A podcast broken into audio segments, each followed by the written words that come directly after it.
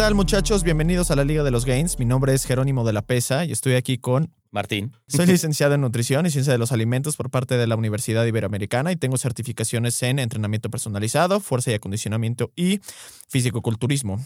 Actualmente tengo una empresa que se dedica a la consultoría de nutrición de todo tipo, desde atletas de alto rendimiento, principiantes y también nutrición eh, clínica. Eh, Martín, ¿tú qué eres? Yo soy biomecánico especializado en rehabilitación neurológica y deportiva. He hecho investigación para diferentes universidades. Actualmente tengo una empresa dedicada a la rehabilitación y al rendimiento. En las clínicas atendemos pacientes de todo tipo, desde rehabilitación pulmonar hasta terapia neurológica. Y pues bueno, bienvenidos a la Liga de los Gains. Este, creo que creo que es importante que la gente entienda que, como en el episodio anterior, estamos en pretemporada, ¿no? Estamos tratando de agarrar callo otra vez, ¿no? Tenemos 10 kilos de sobrepeso. El episodio anterior no sale en ningún lado, entonces. ¿Sí va a salir? No, no va a salir. ¿No va a salir? No, no va a salir. Bueno. Producción no borres eso, güey. Es, es, parte, es parte de este proceso de decir Pero, estupideces. De que nuevo, no estamos en pretemporada, entonces. Exacto. Bueno, la premisa es la misma. Sí estamos en pretemporada, sí estamos tratando de agarrar callo eh, una vez más, porque además el día de hoy vamos a presentarles un episodio sumamente Breve. interesante, breve, breve, porque sabes que yo creo que es breve porque no queremos eh, incitar a la problemática del asunto en el cual nos vamos a meter. Ah, ok. Para ¿No? ¿No? para no dar más argumentos a favor. Exacto. Porque es básico. Y, y de- y en, la- en ciertas circunstancias, ¿no? Porque el día de hoy vamos a hablar de algo que le fascina a Martín, que creo que nunca ha aplicado, según yo. Yo sí le he aplicado. Y se trata de hacer trampa, ¿no? Hacer trampa. Hacer trampa. Entonces, ¿cómo hacer trampa en ajedrez? ¿Cómo hacer trampa en juegos de Nintendo? ¿Cómo hacer trampa en un curl de bíceps? Y digo, aquí no me fascina eh, como, como ese término o traducción exacta, pero un cheating, ¿no? Cheating Sí, o un cheat hacer trampa curl, en la. ¿no? Y como cheat on your novia, ¿no? Como cheat on your novia en tus relaciones personales. Entonces, vamos a dar premisas y máximas de, de vida para, para la trampa. Entonces, Martinillo, por favor, ilústranos. ¿Cómo definirías tú esa Hacer, eh, hacer trampa, en el trampa? entrenamiento y la nutrición, los famosísimos Y las cheat reps y las relaciones personales. ¿Por cuál vamos a empezar? Por las relaciones personales. No, es al final. Ok. Em, ok, a ver, yo lo primero que diría es que mm, en el entrenamiento hay un ejemplo. obvio. Ojo, eh, vamos a picar botones para los aquí puristas de la forma. Sí, sí. Em, de, también, justo, justo. Vamos a ver qué es hacer trampa, ¿no? Entonces, hacer trampa eh, o hacer malas repeticiones, ¿tienen algún sentido? ¿No tiene algún sentido? ¿Cuándo hacerlo?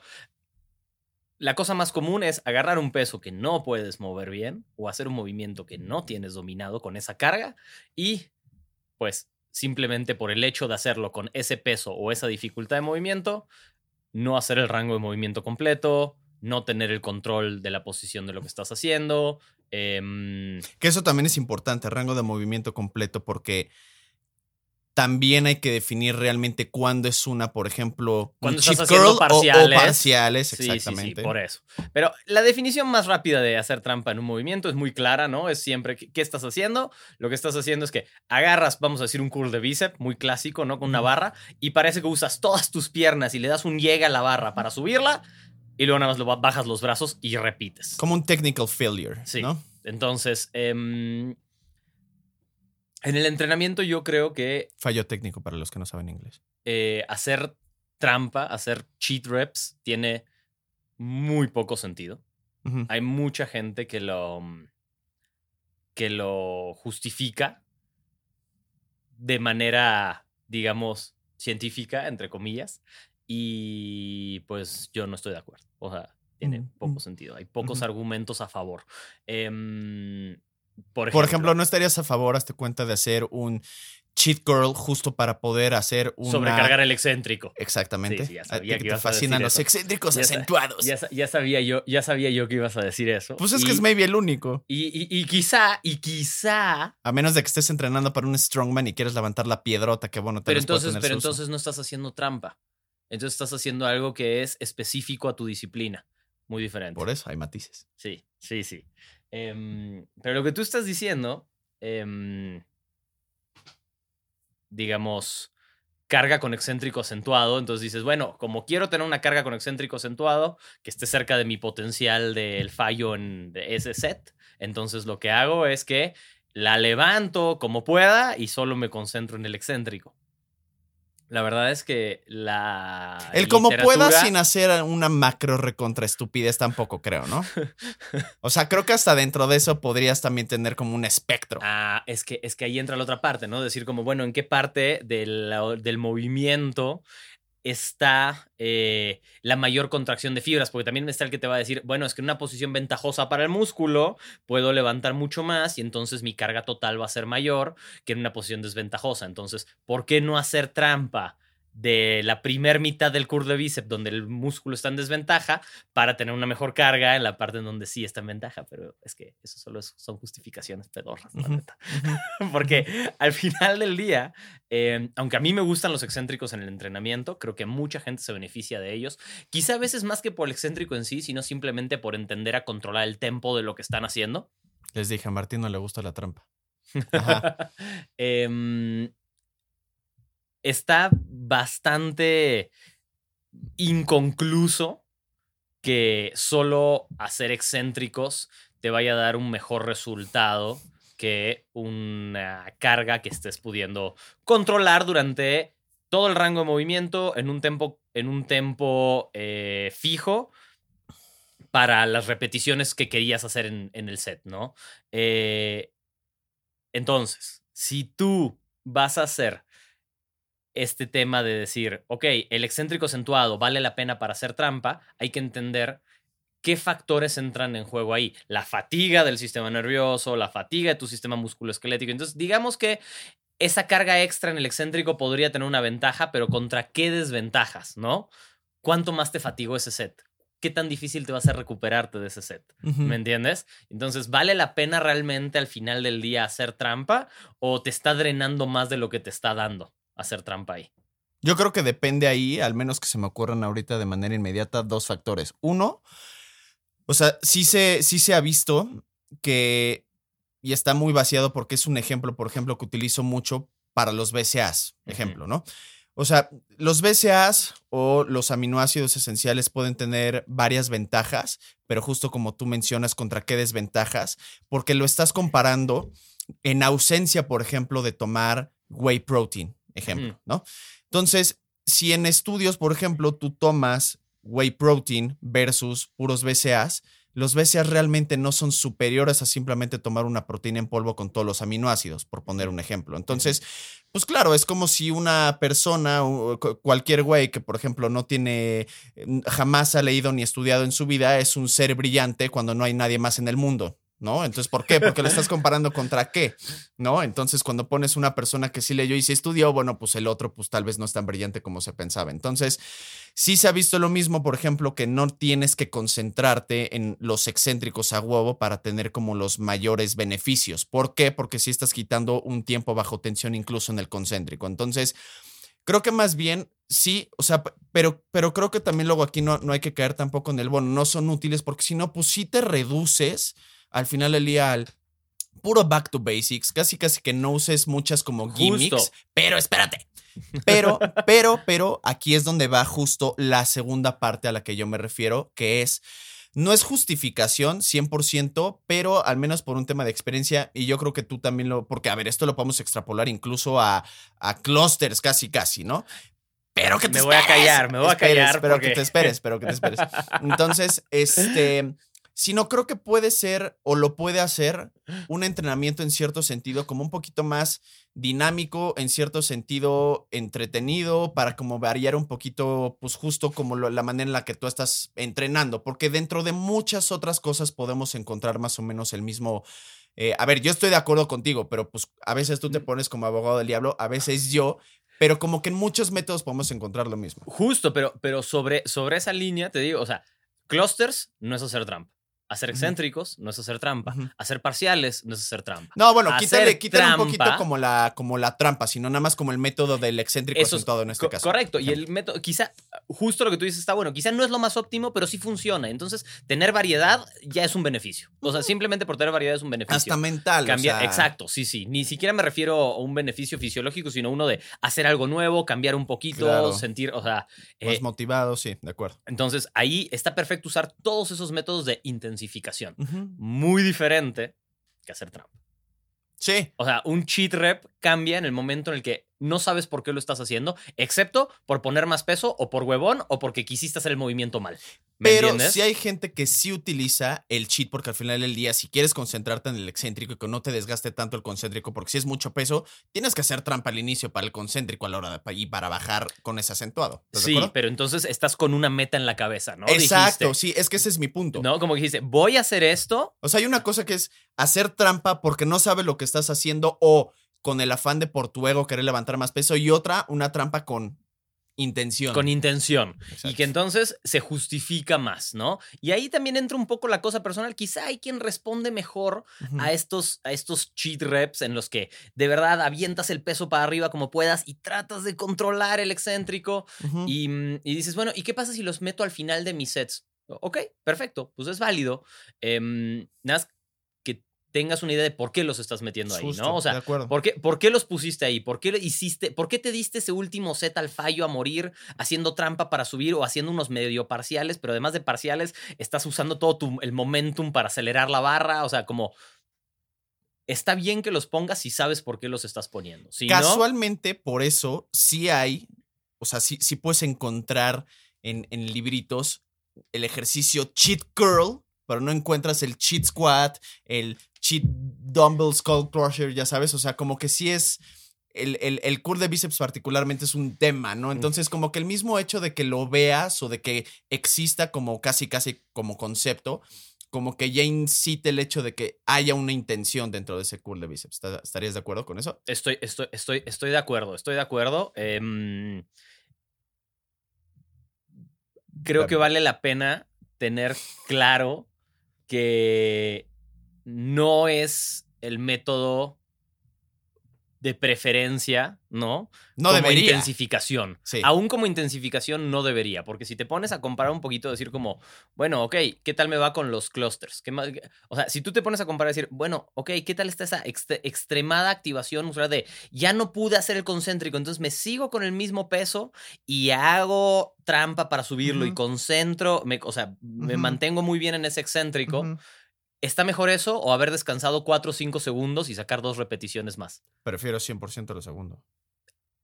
Justo, ¿no? Y entonces ya no hiciste trampa, hiciste, entonces, si quieres justificar tu trampa, porque yo estoy yendo más allá de si lo puedes in- incorporar o no. Es, Es quieres- un medio semi-rest pose también Ajá. dentro de toda la gama de sí, rest al excéntrico, del día. acentuado, con parcial, o sea, como Sí. que hay maneras de tratar de justificar hacer trampa En tus repeticiones, pero al final del día la realidad es que no tendrías por qué hacerlo. Y si lo quieres hacer, tienes que hacerlo de manera inteligente, em, sabiendo en qué parte del entrenamiento va y por qué lo estás poniendo ahí, Literal. sabiendo que te funciona a ti. Si ese es el caso, entonces adelante, haz tus cheat reps, ¿no? Literal, sí. O sea, las disfrutas, te gustan, te pegan el ego, no afectan, no afectan el resto de tu entrenamiento, no estás en riesgo de lesionarte porque estás cogiendo bien los movimientos. Bueno, date pero sabiendo que eso no es óptimo. Tratar de justificar los cheat reps como una metodología óptima de entrenamiento, pues no, en desacuerdo total. Ya sabes. Ahora, un, un ejemplo que igual se me viene a la cabeza a ver qué, qué piensas. Eh, ¿Has visto el ejercicio en el cual tú estás sentado en una banca con una barra para hacer cool de bíceps, pero la estás recargando en tus piernas, lo cual ya te pone más o menos una posición de un poquito más de 90 grados para justo solamente hacer el curl cuando el músculo está justamente en ventaja por esa posición articular.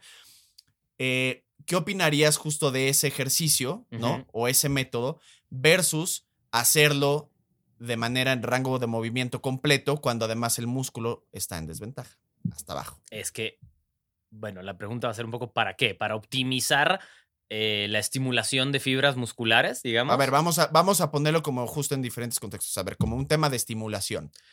Entonces, ahí creo que a veces tenemos un error en nuestra comprensión de la literatura, ¿no? O sea, porque dices, bueno, es que puedo reclutar más fibras totales si está en una posición ventajosa, porque sí, pero también está demostrado que esa posición desventajosa que no estás trabajando es donde vas a lograr muchísimo más estímulo en líneas generales, porque al final lo que importa es eh, no solo la contracción, vamos a llamarlo ex- los factores externos de contracción, sino toda la parte interna de cómo está trabajando ese músculo. Em, no, no, no tenemos que hablar solo de un total de fibra, de- ¿no? O sea, eh, es que en esta posición pude reclutar todas las fibras de esa porción del músculo. Está bien, pero en la otra posición, completamente desventajosa, tuviste que hacer una activación diferente para realmente poder contraer el músculo en esa posición. Entonces, creer que hacer parciales, si no, hacer parciales nada más sería la manera de trabajar y that's it. Te buscas tu mejor posición, trabajas en el parcial, en el que el músculo más o menos, eh, el, el área, el cross-sectional area del músculo se pueda contraer y ahí te quedas. Y Las todos sabemos cross-sectional areas básicamente pues, las fibras musculares. o sea, que, que vamos, ¿no? O sea, que, que se pueda contraer y ahí se quedó, ¿no? O sea, ¿para qué meter un rango de movimiento donde no puedas activarte de manera óptima? Pues eso es no entender el proceso fisiológico realmente, ¿no? De qué está pasando cuando estás haciendo ese movimiento. Creo que no, creo que no es una buena opción tenerlo como herramienta número uno, ese movimiento que decías, porque al final del día, No, no herramienta estás número uno. Una herramienta. adelante. Sí, no, herramienta número uno, no. No, Una herramienta. adelante, 100% válido. Va. Desde el punto de que puedes también cambiar tu estímulo a veces. Estoy como el meme así del negrillo que está sudando así porque yo sí lo he hecho.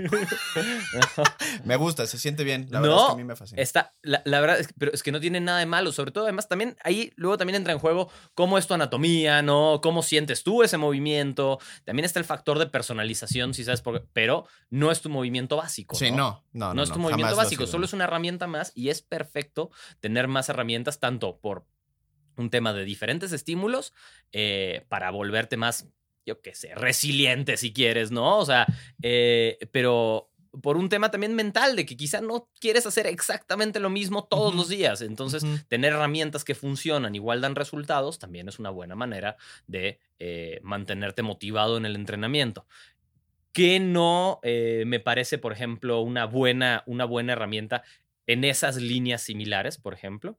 em, escoger un, un bench press, ¿no? Como ponerte un pin press, que es un ejercicio que tiene sentido específico para alguien, vamos a decir, un powerlifter, que necesita salir de cierto punto y lo va a trabajar en ese rango, a ponerte un pin press porque ahí te sientes fuerte.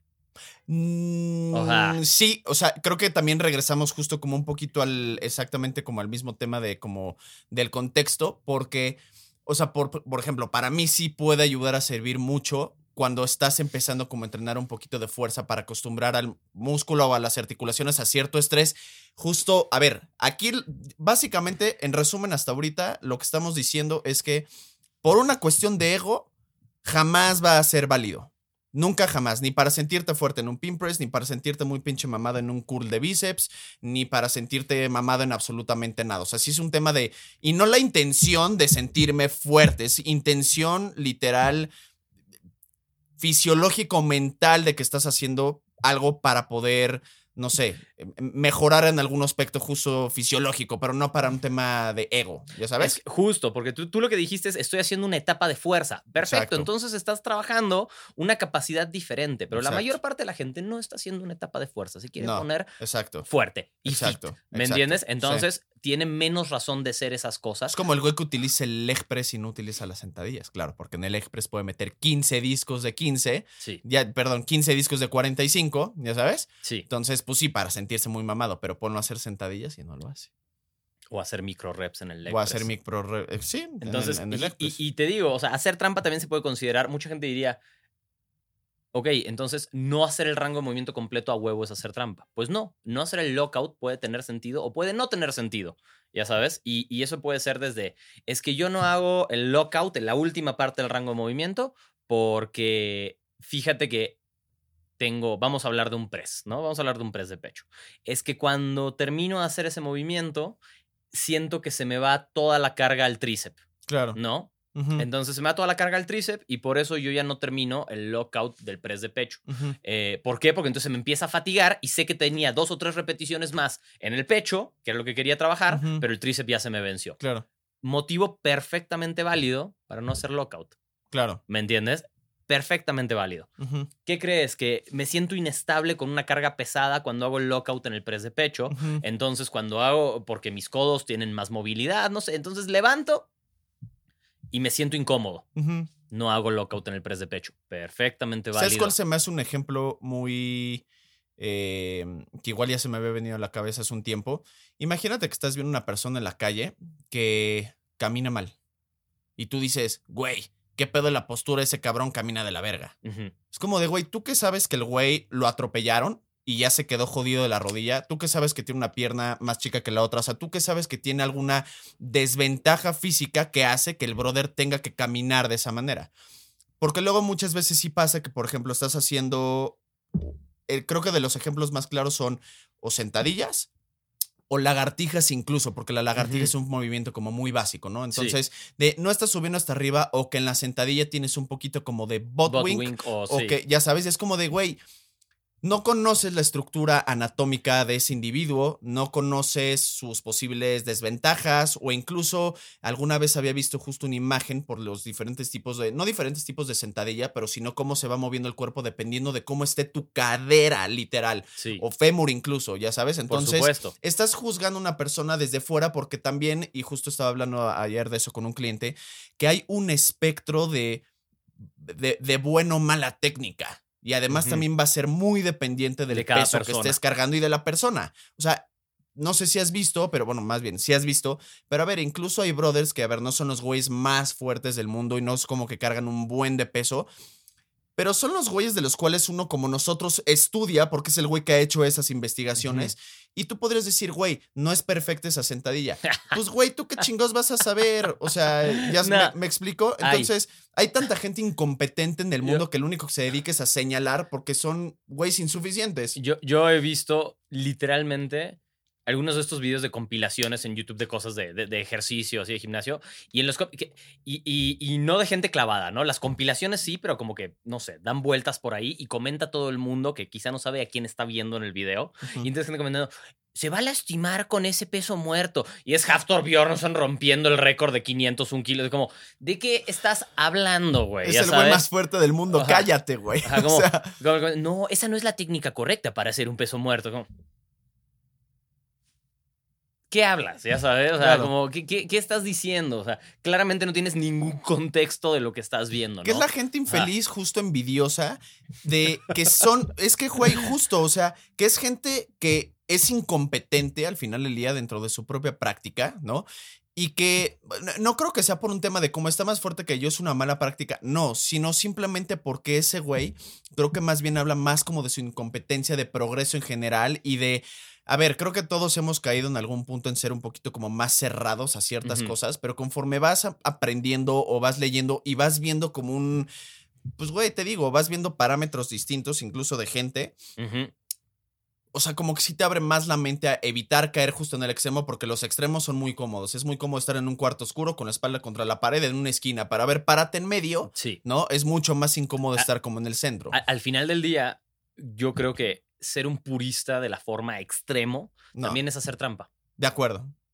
De Porque te estás haciendo trampa a ti mismo. de- Te justificas, ¿me entiendes? Te ¿Por qué no le puse más falta peso? de progreso por la técnica. No, es que la técnica. Claro, claro. no, Está bien la técnica, pero, pero, o sea, Exacto. vamos a ver a pinche Toshiki haciendo sentadilla perfecta. Y mira que tiene la sentadilla más perfecta del mundo. Y créeme que no deja de ponerle peso a su sentadilla, man. Ya sabes. No deja de ponerle peso y además juzga su rebote hacia abajo. Sí. ¿Ya Sí. sabes? Entonces, también volverse un purista de la forma porque te justifica ciertas cosas a ti. Claro, claro. También es hacer trampa. claro. La neta, también es hacer trampa. de. Em, Lo que te había justo enseñado de este güey haciendo como los good mornings y qué clase de marihuana es ese. Es como de, güey, quiero que hagas esa chingadera con esa técnica, con ese peso, güey.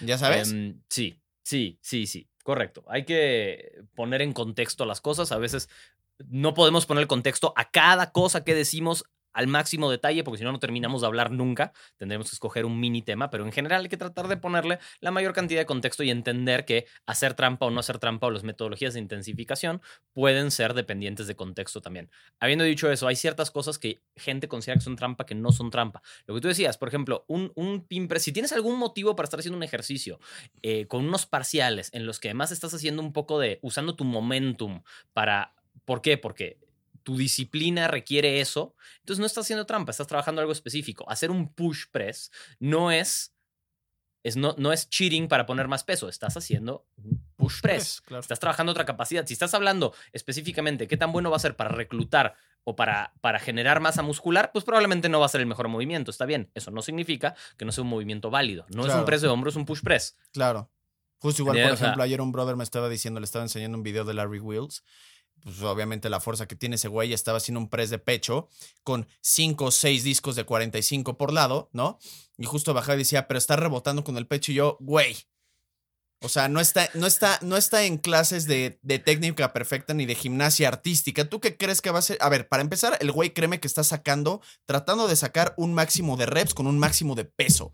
¿Qué requiere eso? Que la hagas lo que chingado sí, se te La técnica se va a ir al carajo un poquito. Exacto. Y, y además ahí entra otra. Es difícil entender que hay un punto cuando ya eres suficientemente avanzado que mucho de lo que hagas te va a estimular porque ya tienes muy buen control de lo que estás haciendo. Y entonces ese rebote para él casi, casi te, te Es diría. un stretch reflex, es Claro, validísimo. Deja pero- tú que sea válido. O sea, existe así como existe cualquier otra pendeja, nada más que es desconocido. para Y ti. ni, y ni le va a quitar la tensión a sus músculos, Claro. porque cuanto más entrenado estás, más fácil es hacer que algo se sienta donde tú quieras que se sienta. No, y velo y dile, O sea- estás poco estimulado. Sí, O sea, sí. Podrías mejorar tu entrenamiento, yo creo. Exacto. Sí, Sí, pro- probablemente. probablemente sí. Em, entonces, en cuanto a, como conclusión de la parte de entrenamiento nada más, no hagas trampa por ego.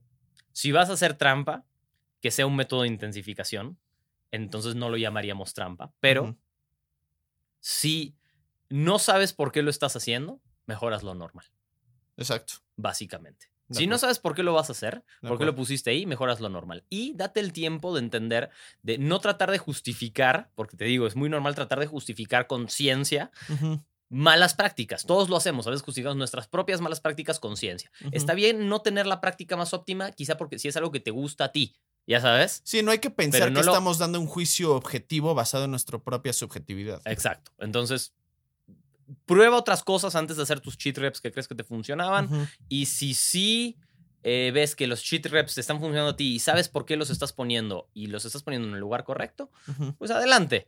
Pero hay muchas otras cosas que considerar antes de decidir tener cheat reps, nada más porque sí. De ¿Me acuerdo. entiendes? O sea, De acuerdo. y, y creo que como re- te digo, es, es- es el momentum, ¿no? O sea, si estás usando mucho eh, em, justamente movimiento extra para, movi- para mover ese, ese peso de un lado a otro, o para hacer, o te estás cambiando el ángulo, un ángulo mu- muy ventajoso si estás haciendo algo que involucre tu propio peso. em, entonces, considera un momento si sí vale la pena seguir haciéndolo así o no. Sí. Entonces, sobre entrenamiento, eso diría que es, es resume un poquito. ¿Cuándo es trampa? ¿Cuándo no? ¿Cuándo es específico? ¿Cuándo no? Eh, ¿Qué digo? Lo llamamos al final del día tú y yo trampa simplemente porque así es como está sí, escrito y como es conocido y la costumbre de ella, ¿sabes? O sea, porque justo como dices, bueno, entonces no sería ser trampa, no. Digo, nada más es como por de dónde sacamos al final del día el nombrecillo, porque es algo que existe. Sí, ¿ya sí, sabes? sí, sí. Y mm, igual sí sería hacer trampa, ¿no? ¿Cómo? O sea, igual son, bueno, o sea, igual son, chi- o sea, creo que la diferencia entre un método de intensificación y hacer trampa, más allá de que sea una forma abismal de lo que estás haciendo, que estés haciendo una reverenda mamada, fuera de eso es em, si sabes por qué lo estás haciendo o no. En Pero, ese momento. pero por eso, pero eso es la diferencia. sí, O sea, la diferencia entre ya filosóficamente hablando si es trampa o no es trampa, o sea, pero trampa o no trampa en el sentido de, güey, sabes que eso está mal y te estás justificando, está en la justo en la intención y en el en la pues en la razón de por qué lo estás haciendo. correcto. Y al final es, recuerda que si es, eh, si estás haciendo trampa en tu entrenamiento, solo te estás haciendo trampa a ti. Exacto, y el O sea, que no va a tener quitando- resultados eres tú, Sí. pendejo. Ok. Em, ¿Crees que en líneas generales Creer pasa lo mismo con la comida? Eh, ¿Qué es un cheat meal? ah, 100% estoy de acuerdo en que es un poquito, creo que aquí es un poquito más fácil de definirlo que en el tema del entrenamiento, pero aún así se siguen cumpliendo con las mismas dos como reglitas. Hay una diferencia entre, güey, es mi cheat meal y me estoy mamando y estoy justificando mi cheat meal con comerme siete bolsas de papas y 80 pizzas y que no sé qué, lo cual sí estás muy mal, güey. O sea, realmente te hace falta como mucho, eh, pues un retiro de silencio para que pienses en las pendejadas que piensas y cómo piensas. Y otra en decir que, por ejemplo, esto es algo que dicen muchos como influencers gringos, que si digo, güey, creo que te falta un poquito de, no necesariamente viajar o de leer, pero dejar de pensar en solamente como tu mini entorno social y lo que a ti te funciona y lo que es para ti de manera subjetiva. ¿Qué quiere decir eso? A ver, tanto tú como yo, como este man de atrás que luego le vamos a, les vamos a presentar, eh, somos seres sociales. Salimos a comer, salimos de viaje. Creo yo que si tú dentro de esas mismas comidas y dentro de esas mismas cenas y viajes quieres cuantificar cada macro porque puede entrar dentro de tus calorías, te vas a obsesionar más y está muy pendejo. Yo no voy a ir al sushito a meter ese maldito rollo de sushi y sashimi y edamames a mi a mi my fitness pal, A mí. ya sabes, A o mi o a mi compa sea, ya sabes, porque puedo, pero si lo meto dentro de mis cheat meals es como, no, güey, justo creo que la cheat meal tiene un grave error de conceptualización en el cual la cheat meal debería de ser una comida que no midas y que no peses, que sea similar a lo que tú deberías de comer en cuestión de calidad y un poquito de distribución, ya sabes, de sí, carbohidratos, grasas y, y- y proteínas, pero que no lo cuantifiques. Para mí no es un, estás haciendo trampa con tu dieta porque te fuiste a comer una hamburguesa al Carl's Jr. si la llamaste eh, cheat meal. Es como, no, güey, simplemente no la voy a cuantificar y es algo que tiene los tres macros, güey. Qué chingados. Sí, ¿ya no lo pesé, no sé si está exacto o no. Medio cumple con lo que yo siento que tenía que comer ese día. Porque además, al menos de lo que yo veo de fuera y más o menos poniéndome en el mismo lugar de la gente que juzga eso, yo jamás los he visto comer fuera.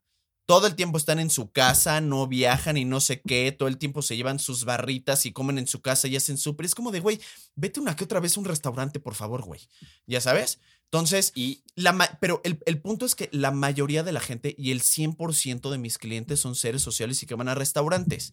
Si yo les dijera, no tienes cheat meals y eso lo tienes que meter justo porque lo podrías, entre comillas, meter a tu app, ya sabes, se me hace mucho más degenerativo, güey. Ya sabes, voy a meter mi sashimi a... Es como de, güey, cómetelo. Más o menos es la misma cantidad que te tocaré proteína y cállate y ya. ya, es lo que te tocó, es tu, es tu cheat meal, Punto. ¿no? O sea, Ok. lo mismo, hay intención ahí. Ya sabes, está la intención de, güey, sí voy a comer una comida normal, común y corriente que me guste, pero sigo cumpliendo con buenas prácticas de, güey. O sea, en cierto sentido, una cheat meal es como estar en libertad condicional. Ya sabes, sí sales, pero sigues checado. ¿Ya sí, sabes? Sí, hay ciertas cosas que tienes que respetar. De acuerdo. ¿Qué pasa? Y, y qué pasa cuando la gente que lo hace al revés, no? Mide muy bien su cheat meal, muy bien, pero para darse un atascón. O sea, dice, güey, es que mis macros de la semana lo calculé perfecto y ahora me voy a dejar ir en mi fin de semana con. No sé, güey. Voy a ir a IHOP y me voy a comer 50 pancakes, ya sabes. No sé, no importa. Pero, pero lo prepararon y dice, bueno, es que mi semana me funcionó perfecto. ¿Eso es trampa o no es trampa? ¿Es un cheat meal? ¿No es un cheat meal? Creo que de- ¿Está depende. sano? De- dependería, por ejemplo, de esa como entre semana, qué tan bajo estuviste en calorías y cómo estuvo también, por ejemplo, bueno, no nos vamos a meter la parte del entrenamiento, pero qué tan, qué tan bajo estuviste en calorías. Imagínate que tú tenías que comer a lo largo de la semana 1400, perdón, 14000 calorías, ¿no? Ujú. Que básicamente son 2000 calorías por día. Entonces, tú decidiste poner el 50% de tus calorías en sábado y domingo. Yo creo que es lo suficientemente baja tu ingesta calórica de lunes a viernes, que sí podrías acabar perdiendo masa muscular, energía eh, y y demás y todo el rollo, porque sí hay un tema de síntesis proteica que no solamente vas a compensar por tener un día degenerado, me explico, o tener dos días en los que compenses eso, porque sí es considerablemente más la ingesta baja de calorías que la que vas a acabar compensando los fines de semana. Entonces, creo que a partir de ahí, si hay como un punto en el cual ya estás haciendo una completa estupidez que te lo va a jugar en contra que te va a afectar incluso a la masa muscular, a la síntesis proteica, ya sea para subir de peso o para mantenerla a la hora de bajar de peso y rendimiento en el entrenamiento 100%. Ese es un punto. Y el siguiente punto es, yo un poquito más a nivel psicológico, ¿qué tanto te empieza a afectar a tu calidad de vida y mente el tú planear tus degeneres? Porque es como un binge planeado al final del día, pero realmente en psicología un binge es tan grave como afecte tu calidad de vida. Ejemplo, si yo ahorita me aviento una task y siento culpa y al final y mañana voy a querer compensar y no comer carbohidratos. Poco sano. Y va, poco sano. Está afectando a tu calidad de vida. ¿Ya sabes? Sí, si te volviste un zombie que no se puede mover dos días por la edad. Exactamente. Ya está afectando a tu calidad de vida. Entonces ahí es cuando es algo no sano. Ahora, para mí, y conociendo a la gente y desde mi punto de vista, creo que es como darle un arma a un esquizofrénico. Buena idea. Es muy buena idea si quieres armar todo un pinche mundo de anarquía, güey. Pero es lo mismo. O sea, le estás dando demasiado poder y demasiada libertad a la gente porque no lo vas a saber utilizar y es muy probable que te acabe saliendo en tiro por la culata. Entiendo. Ok. Em, entonces, lo resumirías otra vez en intención en ese cheat meal, ¿no? O sea, intención y saber un poquito por qué se está dando. Necesitas ese periodo de libertad, ¿no? O sea, como de, de necesito un fin de semana de no pesar mis cosas, de no medir. Pero debe de haber, o sea, real en objetividad. Sí, sí, sí. O sea, ya sabes. Como lo necesito, me va a hacer bien, me voy a sentir más tranquilo, o sea, voy a disfrutar más mi comida familiar, mi evento, mi peda, mi lo que sea que estoy haciendo, si no estoy viendo eso y nada más tengo más o menos en mi cabeza qué es lo que quiero cumplir. Eso es hacerlo con objetivo, ¿no? Es tener un objetivo claro y es donde es válido o más válido. Y al contrario, es recomendable. O sea, yo, por ejemplo, hoy que voy a cenar, pues voy a tratar de guardarme una que otra cosa del día de hoy para poder compensar como es en la noche, pero es algo muy ligero. Entonces es mejor porque lo estás planeando, te estás previniendo. O sea, en lugar de failing to plan is planning to fail, ya sabes, yo sí lo estoy planeando. Y, y si se te pasa porque te tomaste dos chupes más en la noche, no pasó nada porque era el día. pasa y me vale. Exacto, porque era el día en el que dices, bueno, más o menos sé que cumplí con lo que tenía que cumplir, pero si tuve un poco más. Sí. Claro, y funciona porque a mediano y largo plazo resulta que sigo progresando. Entonces, realmente fue algo que me mermó. Pues no. Alguien podría decir, pero pudiste haber obtenido más. Pues sí. Brother, o sea, sí, pero bajo esa premisa, todo el tiempo, todo el tiempo, todo el tiempo vas a estar sola y únicamente pensando en cómo progresar. Y de hecho, no vas a estar progresando porque no estás haciendo nada. Sí. Porque no estás siguiendo un plan. ¿Y cuánto tiempo te va a durar, no? O sea, si todo en el entrenamiento, en la nutrición, en lo que sea que estés haciendo, si nunca te das un break de hacer algo, yo qué sé, si te gusta tocar un instrumento y nunca te das el tiempo, solo estás haciendo ejercicios técnicos y ejercicios técnicos y ejercicios técnicos y nunca te das el tiempo de tocar un ratito con más libertad, pues también te vas a hartar. O sea, entonces es parte de lo mismo. También necesitas hacer un poco la parte que se disfruta del proceso para mantener la motivación a largo plazo. Es lo que tú Al final, del, con el pasar de las semanas, de los meses y los años, nunca dejaste de progresar, entonces estás bien. De acuerdo. Pues estás bien. De acuerdo. ¿Es óptimo? No, quizás se podría optimizar o no, pero dependiendo qué llames óptimo. Es mejor progresar lento gracias a eso. Claro, porque es mejor progresar lento, pero no dejar de progresar en dos años, o progresar rápido seis meses y después dejar de hacer cosas. Que eso, eso fue óptimo. Fue óptimo durante seis meses, pero a largo plazo no sé si eso es óptimo para tu salud de todos modos. Claro, no. de acuerdo. Entonces, pues. No hagan trampa. Solo a. Ahí se.